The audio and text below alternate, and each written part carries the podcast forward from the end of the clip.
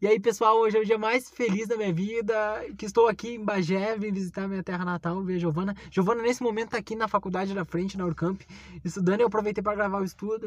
Hoje é o dia mais feliz da minha vida, agradeço por estar aqui, né, porque... E tem um convite especial para vocês. Amanhã, às sete e meia, no Centro Espírita Chico Xavier, aqui em Bagé, nós vamos estar se apresentando. Ontem a gente foi visitar o seu Paulo, dirigente né, lá do, do centro, é uma pessoa ímpar, uma pessoa maravilhosa. E aí a gente relembrou os tempos de coral que a gente tinha há uns 4, 5 anos atrás, quando a gente morava aqui em Bagé. E aí o seu Paulo botou uma pilha pra gente que a gente tinha que se apresentar agora na quinta-feira, né? Mesmo sem ensaiar nem nada. Antes o coral era constituído de várias, de bastante gente, né? Muitas pessoas entraram, é, tinha uma rotação bastante grande, mas agora a gente vai se apresentar assim, né? Com reduzidamente. Vai ser eu, meu pai, o seu Paulo e o filho dele, né? E a Giovana também. A gente vai só fazer um relembrar, cantar algumas músicas, né, do tempo que a gente tocava no coral, né, pra gente relembrar esses momentos, né? A música é algo incrível e estou muito feliz, vou tentar fazer uma live aqui no Facebook para ficar registrado e vamos nos apresentar amanhã, quinta-feira, às 7 horas. Pode ver que a música é genético, né? Eu aqui, eu sempre falo né, que sou músico, tô gravando música, mas quando se trata, né, de música espírita que tem autoridade, propriedade, poderia falar assim, meu pai, né, que muito antes de eu nascer já tocava, né, em, em grupo de jovens espíritas, e a música espírita é algo que é, que é muito belo, e muitas vezes em alguns centros espíritas não é tão explorado. Amanhã, então, às sete e meia. E aqui no YouTube, no, no Face, no, no YouTube, a live eu vou tentar fazer pelo Face. Mas depois eu posto nas outras redes sociais. Vamos então continuar o, o estudo. O Kardec pergunta: um homem que está agonizante. Né? Imagine uma pessoa que está no, no leito de morte, está com muito sofrimento. Vítima de cruéis sofrimentos. Sabe-se que seu estado é desesperador. Né? Uma pessoa que está ali sofrendo muito. É permitido poupar alguns instantes da sua angústia? Apressar o fim, né? Muitas vezes a gente fala, né, os animais também que estão, ah, vamos ter que sacrificar porque ele está sofrendo. E aqui o Kardec fala isso sobre, mas sobre os seres humanos, né? Será que não é mais justo a gente fazer a eutanásia, que chamam, né? Você acelerar a morte daquela pessoa? E aí os espíritos falam, né? Quem, pois, vós daria o direito de julgar né, os desígnios de Deus?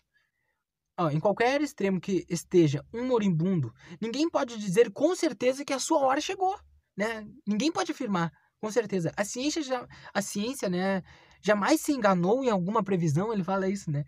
Os espíritos, porque a gente sabe que a ciência muitas vezes se enganou, né?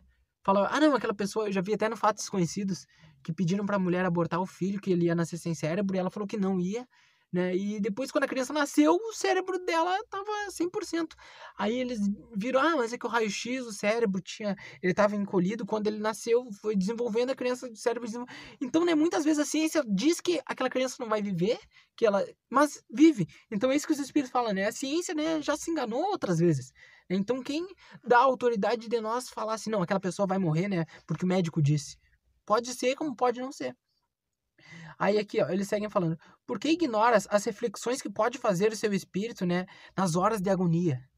Quantos tormentos pode lhe poupar um relâmpago de arrependimento? Então tá falando que a gente vê as, a, a, a situação pelos olhos físicos. Né? Aquela pessoa tá morrendo, então melhor a gente acabar com, aquela, é, com o sofrimento daquela pessoa. Muitas pessoas podem falar, mas olha o que os espíritos estão falando. Pra gente olhar para a alma da pessoa. E não focar nessa vida, porque essa vida vai acabar. A minha vai acabar, a da Giovana vai acabar, de todo mundo vai acabar. Mas não focar nessa vida. Focar na vida futura. Porque, olha, as reflexões né, que ele pode fazer naquele momento de sofrimento, né, a pessoa rever a vida dela, o que ela fez, os atos dela, podem poupar né, de muitos sofrimentos no futuro. Na, não na, nessa vida que provavelmente essa pessoa pode desencarnar. Mas nas outras vidas, né? Fala aqui, ó. O materialista, né? Que a gente pode traduzir hoje em dia para pessoa que é ateu, pessoa que não acredita em nada, que ela não tem fé nenhuma.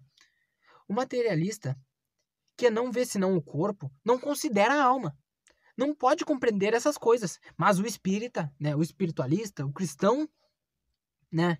Que sabe o que se passa, né? Que existe uma vida após o túmulo, conhece o valor do último pensamento ou deveria conhecer, né?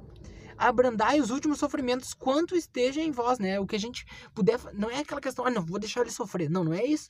Mas a gente minimizar a dor, fazer tudo que puder para diminuir a dor, né? mas que só Deus pode falar que quando é chegado o momento. Ninguém decide a hora que nasceu ou o dia que nasceu, que nem eu sou geminiano, mas podia falar, não, não queria ser geminiano. Eu queria ter nascido em, em junho. A gente não escolhe a data que a gente nasce. E também não escolhe a data que a gente vai morrer. Só cabe a Deus escolher isso, né? Então ele fala aqui, ó. Abrandai os últimos sofrimentos, né? Quanto estejam em vós. Mas guardai-vos de abreviar a vida. Não fosse senão de um minuto, porque esse minuto pode poupar muitas lágrimas no futuro, né? Então a gente tem que exercitar isso, pessoal. A gente vê o sofrimento, a gente se compadecer, tentar ajudar, né? O máximo, como disse, mas de sempre ver o lado espiritual, né? E de ter a certeza que mesmo que a gente esteja sofrendo, né, que passe por momentos difíceis, né? Eu passei, todo mundo passa por momentos que a gente, né, pensa, mas, mas por quê, né? Mas a gente tem que ter a fé em Deus, saber que tudo ele é, é, é, tem um porquê. E mesmo que aquela pessoa esteja no leito de morte, que esteja sofrendo, que a gente, né, não cabe a nós decidir se aquela pessoa merece viver ou se ela merece morrer, né? Porque cabe a Deus, cabe a gente ter fé em Deus.